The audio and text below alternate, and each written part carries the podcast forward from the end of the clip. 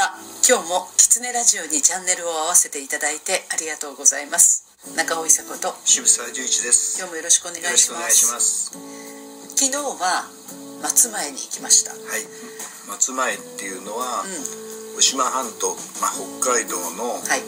えー地図で見ると左の端に尻尾みたいについてるはい。半島の突端ですね。あの、えーイルカの尻尾の尻尾の先と。はい。そして今日は江差にやってきました。そうですね。ね。外はしんしんと雪が降っていますね。はい。まだあったかい方なんですけどね、うん。夕べは冷えましたね。一気に冷えるんですね。そうですね。夜っていうか日が陰った瞬間に本当に刺すような寒さになって、ね。日中はだけどなんか暖かい雪っていう感じそうなんですよ。東京と変わらないぐらいの気温でしたもんね、そうでしたね。ね。まあ道南っていうから私たちがよく行く旭川とはやっぱり別世界でもうすね全然違うやっぱりあったかいですよね、えーあの津軽の延長って感じです。そうですね、はあの本州につながってる感がありあますよね。ありますね。ね。向こう側に見えますしね。そうですね、うん。あの函館空港から松前までは車で2時間ぐらいでしたよね。そうですね。で松前から江差までが60キロ。そうですね。ね。えーすごいですよね。えーあの100キロ60キロって北海道の人は簡単に言いますけど まあだって東京から行くと大井松田とかその辺の距離ですからね。もっと先じゃないですかいやその辺ぐらいだと、あ本当熱海とか？熱海とかその辺かもしれませんね。まで行っちゃいますよね。うん。でそれ普通にね隣町ですか？隣町ですね、はい そう。あそのまあ、感間に覚、神の国っていう、はい。あのあとこがありますけど。はい。だからその感覚がね、うん。やっぱり本州とは違いますよね。違いますね。でとってもなんか大きくておおらかですよね、ええ。あの昔は、まあ、イカを中心とした漁業で成り立ってたって皆さんおっしゃってましたね。そうですよね。そのイカが急に来なくなって取れなくなって、そうイカが取れなくなったっていうのは私めちゃくちゃイカが好きなんで、えめっちゃショックなんですけど。そうですよね。だけどあのその町を支えた一つの産業が、例えばあの鉱山なんかもそうなんですけど、はい。それがこう廃れた瞬間にその産業と一緒に町がこう廃れていくっていうあの悲しさみたいなものがありますよね。そうですね。鉱山って本当にそういう寂しさがありますね、え。ーで廃れさせないようにその今な今なら何かできるんじゃないかって言って、それでまあ私たちが呼ばれたという感じですね。なるほどね、公演も本当にあの高校生から、はい。あの年配の方までねたくさんの方が来ていただいて、高校生可愛かったですね、あんな可愛いね、まあ、女子高生ばっかしでしたけど、そうです、え いや本当可愛かったです。あの子たちがあんなに真剣にね何時間も話を聞いてくれてるなんて、はい。ああいいなと思いましたね。はい、私あの一番後ろから見てましたけど、高校生はもうすっごい素直に首が動きましたんで、もう何回も首をかしげて、でまたあのうんうんってうなずいたりとか、へえちゃんと聞いてんだと思って見てましたけど、最後のあの感想が可愛かったですね。可愛かったですね。ね。すっごい難しいこともいっぱいあったけど分かりやすくいいこともいっぱいあってあとっても賢い人なんだなと思ったって。最高に可愛かったですね、そうですね、あの大人になるとね、町にとってどうかとかっていうこう、いあの横に人格を置いて話を聞くんですけど、はい。あの高校生までってもうそのままストレートにも人で聞きますから。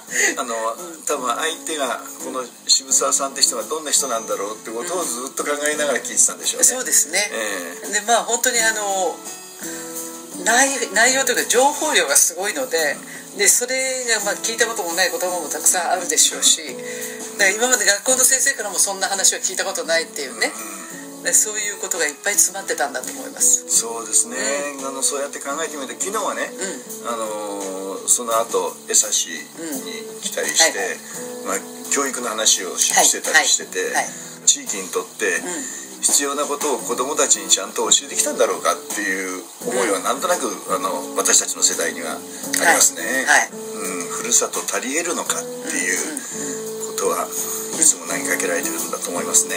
はい。私が見た限りではまあ江差だけですけどね。あの松前は初めて行きましたんで。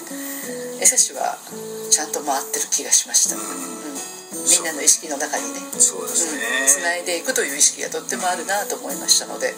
なんか 風景の向こう側に江差に来ると追い分けが聞こえて、はいで追い分けの名人の方々は亡くなったり、いあのおおられなくなったり歌われなくなったりしてるんだけど、次の歌い手がまた出てきてそうですね。その旋律が風景の向こう側でずっと奏でているという、いい街ですよね。そう。だからあのななんでしょうね。江差というもののあのイメージがみんなの中で共有されてるんだと思うんですよね、ああそれはありますね。ね。うん。でそれとなんか横の人がこう全部つながってるかということよりもこの江差の追い分けでみんながつながってるとか、あのニシンでつながってるとか なんかそういうみんなの共有するものでつながってる感があるのでそれがあの安心感かなという気がしますよね。追い分けだけじゃなくて神楽だとかね、そうそうそう。いろいろなあの民族分あの芸能が残ってますよね、はい、そそれをみんな大事にしてるから、あの森も含めてね、だからそれがいいなという気はしました。そう小学校の授業で祭り囃子を習うっていうのがああってみんな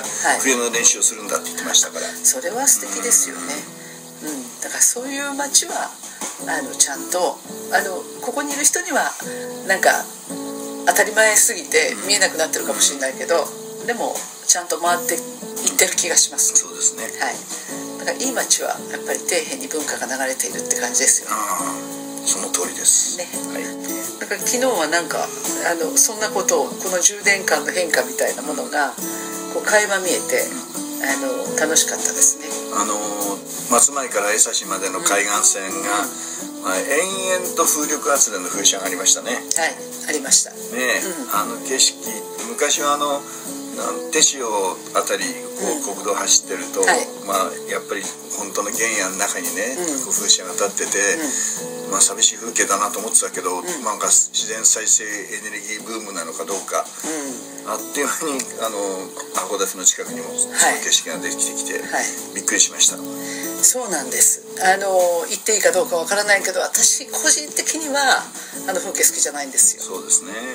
ものすごく無機質で、なんかこうせっかく演歌のね、なんかこう情を駆り立てられるようなそういうその北の風景だったのがあれでなんかもう全部ね冷めちゃうみたいな、うん、人が見えない風景ですね。そうですね。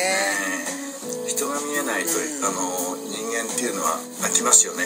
プロペラの長さとか大きさとか見てるだけでちょっと怖くなりますよね。そうですね。あのエネルギーを使わないと、うん。私たちの日々の暮らしが成り立たないようになってしまったのかっていう、まあその虚しさとかこれからもどんどんどんどんああいう風景だとか、原発だとかっていうその見えないところに、っていうかまあそこには人は住んでるんだけど人口が多くないところに、ああいうものがどんどんできていって、そしてそのなんとなくそこで作られたもので私たちの暮らしの普通の暮らしが成り立つような社会っておかしいよなってわ私なんか思うんですけど。あんまりあの気持ちよくないですね、うん。あのやっぱり田んぼとかね、あのそういう自分たちがこうつながってる感の見える、うん、そういう風景があるとほっとしますけど、だから一番ほっとしたのはあの高校生の女の子でしたよね、そうですね。もう立ち上がって何を喋ろうかって言って30秒ぐらい 黙ってね。もじもじしててすごくだんだん顔が赤くなってきて、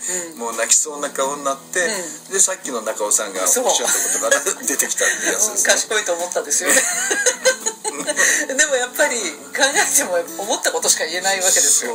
う。ん、でそれでいいと思うんですけどね。あの30秒間彼女は何をこう考えてたんだろうって本当にお思って。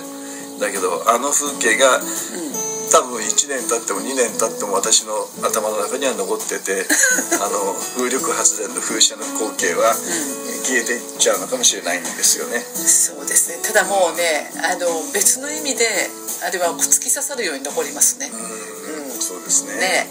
だからあの消えるならまだいいんだけどずっとなんかどっかにねあの骨が引っかかってるように あの異物感みたいに残るなっていう気はしますねじゃあどうすんだってことなんですけどね。そうですね、うん、で国はやはりその自然再生エネルギーに持っていくんだとか、まあ持続可能な社会だとかって言ってみんなそれ信じてるんだけど、言葉で読むと新聞の字面を読むと自然再生エネルギーってなんかいいことのように思うけど、その裏側にあの荒涼としたその風車の続く風景が続いてると思うとなんか薄ら寒い気持ちを私はそうですね。わかります。えでそれがなんかもう正義の味方みたいにあの守ってくれるように建てられてるっていう人がたくさんいるんだと思うんですけど、そうかなって思いますね。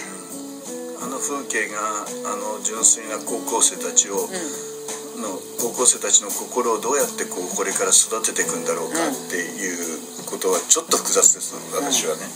であの最後に「将来はどうするの?」って、あの私が聞き返したら「い、やあのこの町を出ます」ってうんいう言ってました。ことを言ってて、はい。でこの町にまあ帰ってきてねって言ったらまあかすかにうなずいていましたね。そうですね。そこですね一番の問題は。まあ一回出て外を見ることはいいけど、うん大事。いつか自分のやっぱりふるさととしてはい帰ってこれるようなふるさとでありたい、そうですねあの彼女たちの将来にこう自信を持ってふるさとと言ってもらえる松前であれる。でその松前を作っていくのは今現役の世代の人たちの責任だっていう感じはします、そうですね。え。今日もキツネラジオを聞いていただいてありがとうございました。キツネラジオは毎週月曜日に更新の予定です。来週もまたチャンネル登録をして聞いていただけると嬉しいです。それではまた